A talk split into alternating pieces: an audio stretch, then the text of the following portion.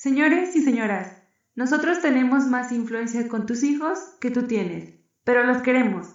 Creado y legado a la web, no le digas a mamá.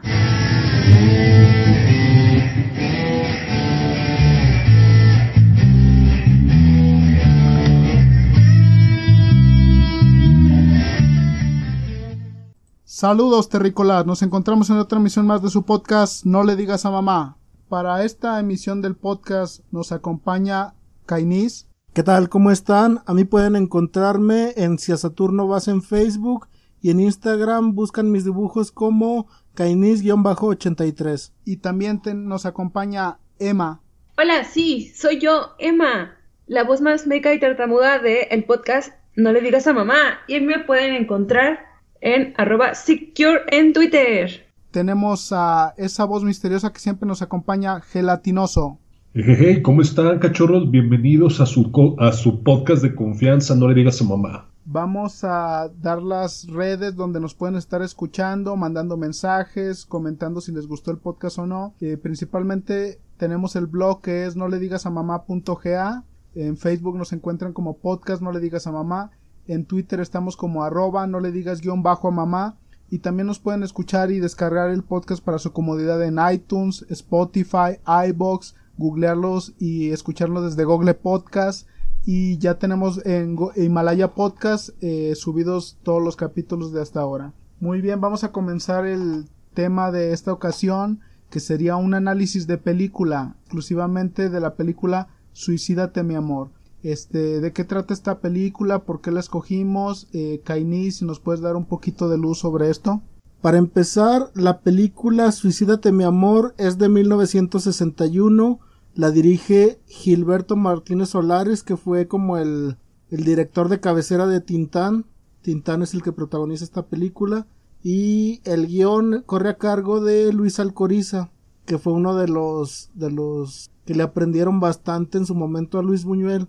Entonces elegimos esta película, aparte de que se trata de Tintán, uno de, yo considero el, el, mejor cómico de la época de oro en México, porque esta película originalmente la iba a grabar Pedro Infante. El guion se escribió pensando en él, lamentablemente fallece en 1957 y pues ya tenía varios proyectos en puerta que, que ya no se llevaron a cabo. Entre estos, la película que vamos a reseñar hoy, y comentarles que de los muchos proyectos que ya no grabó Pedro Infante, había otras dos películas que terminó haciendo Tintán, pero estaban pensadas para, para el ídolo de Guamuchi. Eran la película La Tijera de Oro y El que con niños se acuesta. Esas películas también las iba a grabar Pedro Infante.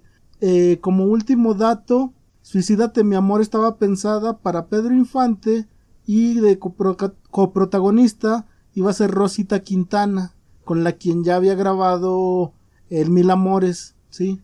Entonces, eh, en este caso, la versión que vamos a comentar, o la, básicamente la que se grabó, la protagoniza Germán Valdés Tintán, eh, Tere Velázquez, Beto el Boticario, que serían básicamente los personajes principales en la, en la historia. Y bueno, la película rápida, una sinopsis rápida trata de que Raúl es el personaje de Pedro Infante, es un millonario, es un hombre de campo, pero que tiene tiene propiedades y tiene pues una vida relajada en la capital porque en ciertas temporadas se va a las carreras de caballos. De hecho, gran parte de la película está filmada en el Hipódromo de las Américas de la Ciudad de México y entonces se da sus escapadas a la capital en temporada de carreras. Y en una de esas, el personaje de Tere Velázquez que se llama Lucero eh, decepcionada por una situación que más adelante nos, se nos va a explicar, intenta suicidarse, se avienta del segundo piso de su departamento y le cae encima en el auto convertible de Tintán de Raúl y este la salva y como es una persona de buen corazón la va eh, la lleva a su casa y básicamente como que la va a cuidar hasta que ella pues salga de esa depresión que la llevó al, a intentar suicidarse. Entonces, a partir de aquí, cada uno de los miembros del podcast nos dé sus impresiones de la película. A mí esta película se me hizo interesante por la cuestión de, de que no está Pedro Infante actuando, sino que está Tintán. Y yo traté de ver esta película imaginando cómo hubiera quedado el papel de Pedro Infante y siento que la actuación de Pedro Infante hubiera sido mucho mejor, hubiera sido más cómica y en las escenas de romance o del galán le hubiera creído más. No sé, Emma, eh, ¿tú qué piensas de esta película? Fíjate que nunca la había escuchado, nunca la había visto hasta que la planeamos para hablar de ella en este podcast.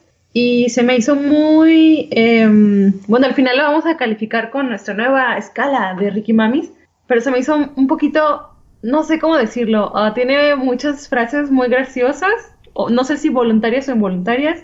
Tiene eh, la típica trama de pelea entre mujeres por un hombre, también siento que se, se ve mucho este concepto de una mujer que se pelea por un hombre por, ay, no sé, por lo que tiene, por así decirlo. Una de ellas solo lo quiere porque, aunque en ese momento, ahorita no se considere que una persona que tiene tierras así, o, o por ejemplo un rancho sea como rica, siento que antes se consideraba que una persona tenía más dinero si tenía como propiedades o el ganado y así como que era una persona vista de, mucho dinero. Entonces siento que la que era Linda, si era así el personaje, el nombre Linda, la que era la novia oficial de, de Tintán, este, era más convenenciera y como era bonita y era como parte de la farándula, era una tongolele, podía como que aprovechar esta, esta visión de, de que podía encajar mejor con él, ¿no? Y, y la visión de que él buscaba a una mujer más hogareña, que supiera cocinar, como todo lo contrario a la persona con la que estaba que es un, poco incongruente estar con algo que no te gusta como es, este, y, estás buscando otra cosa, pero no haces nada, al igual que, que el personaje de Lucero, que da a entender muchas cosas, pero al final dice que no es cierto, no sé, yo quiero darle también la palabra a gelatinoso, que aparte de gelatinoso está bien sabrosito. Bueno chicos, antes que nada, pues yo puedo decir de la película de Tintán, que sí, yo extraño mucho a Pedro Infante, yo creo que sí era un papel eh, a la medida.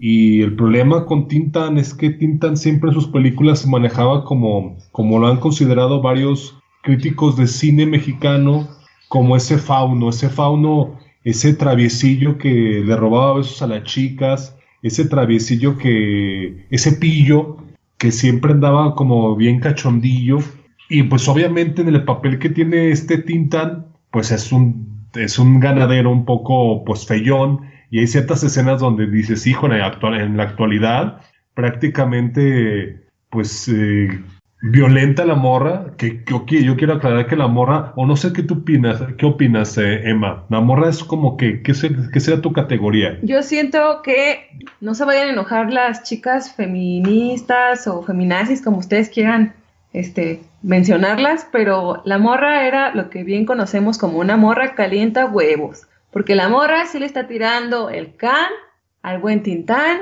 diciéndole, le quiere, o sea, incluso se está peleando con Linda para bajárselo, y cuando ya por fin se da esta química y se ve un poco así violentada porque él le dice que te, estoy, te voy a dar lo que quieres y bien que sabes que lo querías y ella está diciendo que no, pues de todos modos ella estaba de ofrecida. Y cuando ya lo tiene, no, ya no quiero, esos amigas y amigos míos se llama morra calienta huevos, no sean víctimas de ellas. Oye Emma, pero yo siento que precisamente en ese, en ese punto clave de la película es la clásica toma y daca de los protagonistas que mutuamente se sienten atraídos, mutuamente se quieren, pero no se lo dicen, no se lo demuestran que ya sabemos que en la vida real eso pasa bastante, pero pues de entrada él cuando está a punto de decirle que la quiere, que está enamorado de ella, en eso le, eh, que Raúl está enamorado de Lucero, en eso lo interrumpe el teléfono y, una llamada en la que Linda le dice que se va a suicidar o, alguien le avisa que, se intentó suicidar y pues él eh, ya no le ya no le declara su amor a Lucero y se va a buscar a la otra pero no porque le importe la otra como interés romántico, sino porque te presentan a este personaje de Tintán de Raúl como una buena persona que pues no va a dejar a nadie desamparado y entonces va, va a ver cómo está la otra eh, a una costa de que de que no salgan las cosas con la que realmente le interesa que es Lucero. Pero sí tienes razón donde ella sí como que le le jala de más la cuerda. Y por eso lo que decía eh, Gelatinoso tiene un momento donde él intenta forzarla, pero yo creo que es parte del calor del momento en el que a lo mejor en la actualidad ya no sería un justificante, uno como hombre ya no podría poner ese pretexto, pero yo siento que sí está bien planteada la escena. El problema es que si la vemos con los ojos de ahorita, con el Me Too, con todo lo que se tiene, pues sí dices, la está violentando, la está forzando, pero yo me acuerdo que de niño veía esa película y pues yo más bien veía esa situación de, de él quiere con ella y por eso la por eso se las, lo saca de sus cabales y, y, actúa de esa manera pero ya ahorita de adulto y con, con el panorama actual pues sí me sí se sí se te antoja una escena complicada de ver en la actualidad.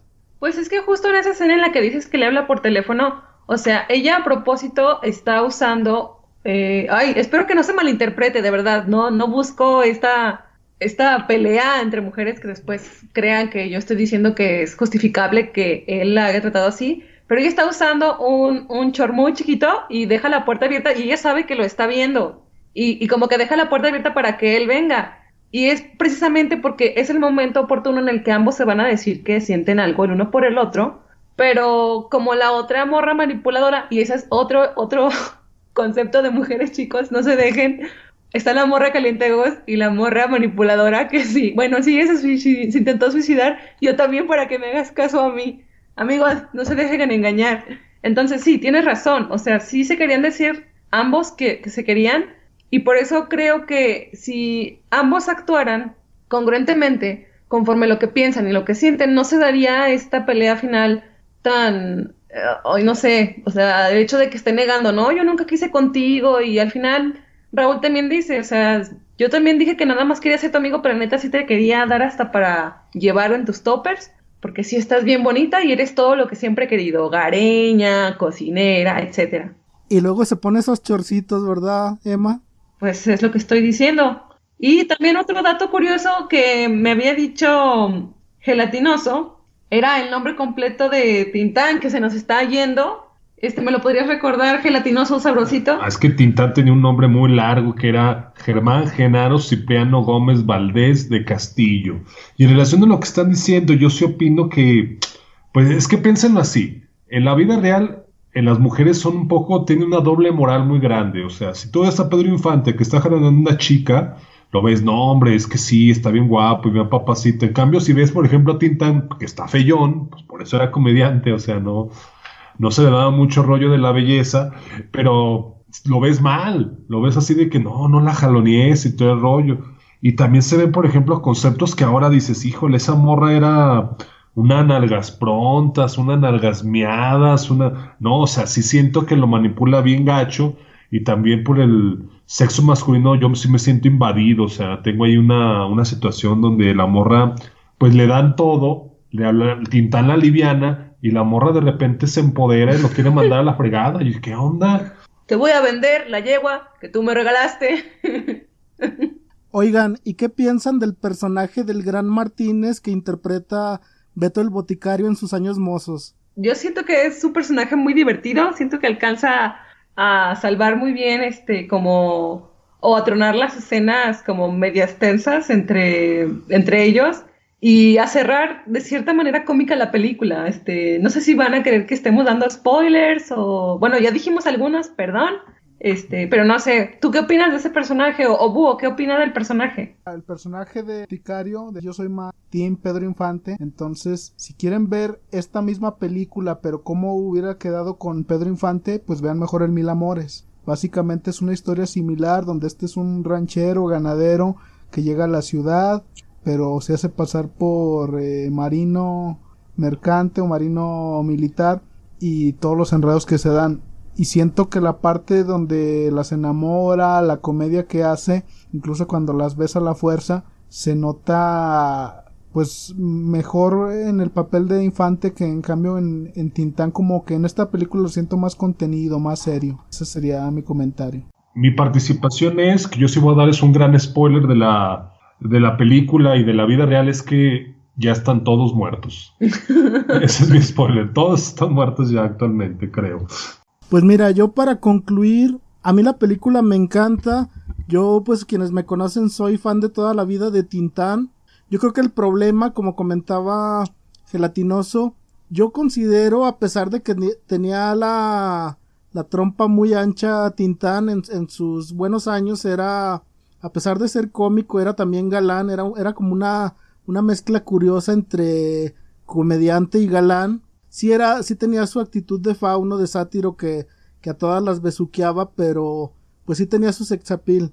Y yo creo que lo que le afectó lamentablemente fue que, que le empezó a, empezó a padecer de la tiroides, empezó a engordar y pues eso le quitó bastante el sexapil que tenía y pues al final se tuvo que contentar con su con su carisma, con su encanto natural, que ya no era el mismo con, con los años encima, y en esta película se, se percibe, igual como decía Búho, pues en, interpretada por Pedro Infante, pues habría sido diferente esas escenas que se nos hacen ahorita políticamente incorrectas, las habríamos visto de, con otros ojos. Ok, yo no siento tanto que sea como tan políticamente incorrecta, es igual como lo que estaba pasando de que quieren censurar eh, todo lo de Black Lives Matter, o sea, yo entiendo que en algún momento se hizo este como normal hacerse chistes sobre personas negras o como que eh, no sé, muchos estereotipos, pero el hecho de que existieran antes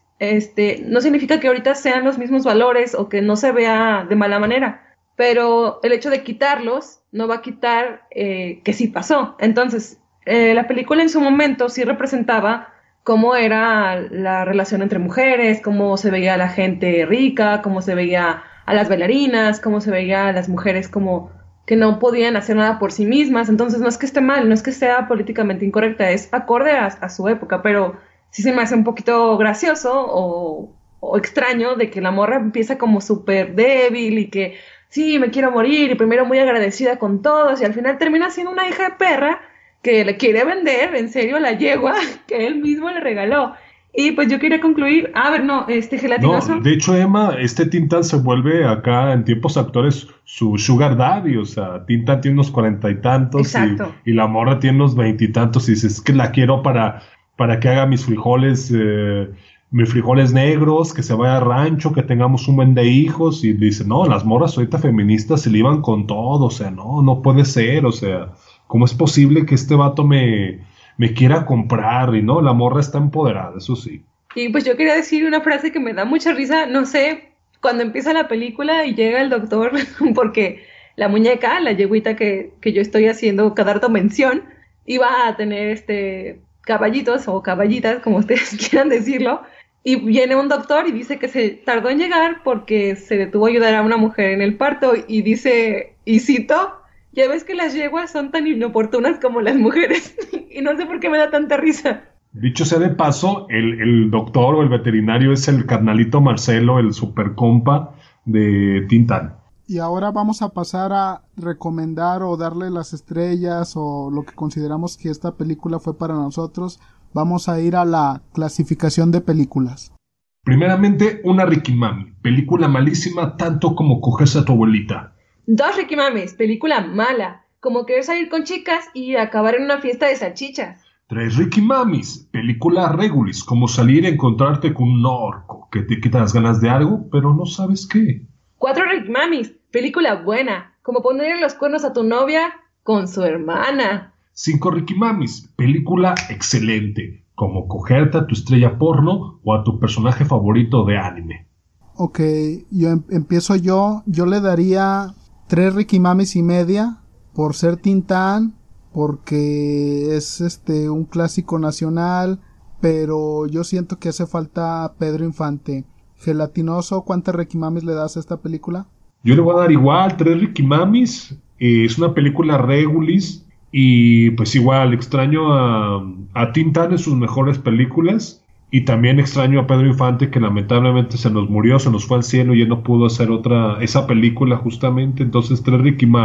Muy bien. ¿Y Kainis? Bueno, yo a la película ya me conocen, soy muy benevolente. Yo le voy a dar cuatro Ricky. A mí me gusta bastante esta película, si bien ya no son los mejores años de Tintán, todavía se defiende bastante, todavía tiene suficiente carisma para llevar a cuestas un protagónico y a Tere Velázquez en la escena de los shortcitos que mencionaba Emma le doy las cinco Ricky Mamis, es yo creo que la, lo más glorioso de toda la película. Y Emma, ¿qué calificación le das? Yo igual le voy a dar, siento que hoy casi todos estuvimos de acuerdo, yo le voy a dar tres Ricky Mamis. Este, siento que eh, sí, solamente por esa, esa cuestión de que no me gusta que las mujeres sean tan aprovechadas con los hombres, eh, sea el contexto que sea. Y al final siento que cierra muy extraño, o sea, como que cierra de una manera cómica y no se sabe si van a quedar juntos o no. Entonces también eso me dejó así como que, ¿y luego qué va a pasar? Y ahora vamos a pasar a las recomendaciones que debemos estar escuchando, leyendo, viendo por ahí. Eh, Kainis, ¿qué recomiendas para la audiencia? Bueno, yo les voy a recomendar la película que ya mencionaba hace un momento Búho, la del Mil Amores, protagonizada por Pedro Infante y Rosita Quintana. Y bueno, como mencionaba, yo creo que básicamente si se quedaron con las ganas de ver Suicídate mi amor protagonizada por Infante y, y la y la argentina Quintana, bueno, era de origen argentino, se naturalizó mexicana. Con el Mil Amores básicamente es la misma historia, pero con los actores que originalmente la se pensó que la hicieran. En esta del Mil Amores, Viviano, que es el personaje de Pedro Infante, es un millonario mujeriego, tiene una prometida, más adelante nos vamos a enterar que esa prometida es bastante interesada y va a conocer a una mujer que es el personaje de Rosita Quintana, se va a enamorar de ella, va a haber bastantes eh, eh intríngulis, bastantes momentos de tensión hasta que finalmente se se declaran su amor y el personaje que en Suicídate mi amor interpretaba a Beto el Boticario como el Gran Martínez lo tenemos acá en interpretado por un magistral Joaquín Pardavé que pues se nos olvida que también es uno de los grandes grandes genios de la comedia quizá no tan valorado porque siempre fue actor secundario actor de, de reparto pero era muy bueno para sus escenas de soporte Incluso hay una escena clásica en el Mil Amores, casi al final, donde hay una frase que se me quedó bien grabada, donde ya se dan el sí eh, Pedro Infante y Rosita Quintana, que eh, el personaje de Joaquín Pardavé dice, ahora sí, violín de rancho, ya te agarró un profesor. Entonces, esa, esa frase yo creo que es eh, prodigiosa en, en la forma de terminar una película. Esa frase tira la frase de la yegua. ¿Sientes que le gana la frase de la yegua? Claro, totalmente, me encantó. Esa, esa sí me gustó. Esa no me dio risa, esa me gustó. Y bueno, nada más para mencionar, la película del Mil Amores es de 1954. El guion y la dirección corren a cargo de Rogelio A. González. Y pues ya, ya comenté más o menos la sinopsis. Véanla, vean ambas películas, El Mil Amores, Suicídate mi amor y escuchen nuestro podcast. Y Emma, ¿qué nos quieres recomendar? Yo les quiero recomendar, les quería recomendar música más o menos acorde a la película, pero no, no supe muy bien qué, así que me recordé un álbum de una chica que se llama L.A. King. Si no le suena conocida, tal vez le suene el actor Rob Snyder. Sí, Rob Snyder, el actor de comedia. Y precisamente es su hija. Solo que se quitó el apellido para no aprovecharse de la fama de su papá. Y tiene un álbum que se llama Love Stuff, así como Cosas de Amor, que salió en 2015 bajo el sello de RCA Records. Y es un disco tan... tiene esa esencia un poco de Amy Winehouse y tiene canciones como tan llenas de amor y tan countries y blues como la de Make You Smile o See You Again y otras como I Told You I Was Mean que siento que es esta personalidad del personaje de Lucero como que sí te quiero mucho pero la neta no me voy a aprovechar de ti te dije que era bien culera entonces pues esa es mi recomendación, el King Love Stuff. Y bueno, el, tiempo es oro y todo lo que empieza debe terminar. Ya nada más recordarle a nuestra audiencia que nos deje algún comentario en el blog no le digas a mamá.ga también en, en los podcatchers en Spotify, iTunes, déjenos una estrellita, una valoración, también un comentario, compartan este podcast con sus conocidos, amigos o enemigos para hacer más en esta comunidad el podcast de No le digas a mamá ha terminado. Este podcast ya se jodió. Nos escuchamos en la siguiente emisión. Adiós.